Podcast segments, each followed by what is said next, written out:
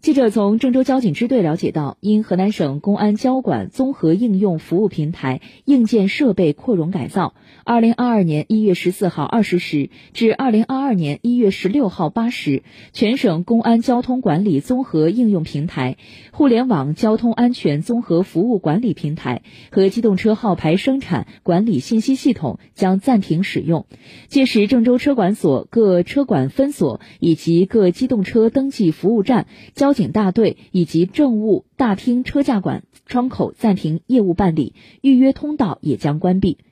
各驾驶人考试暂停考试，已预约到当天的考试将由车管所安排进行调整，并通过驾校通知到当事人。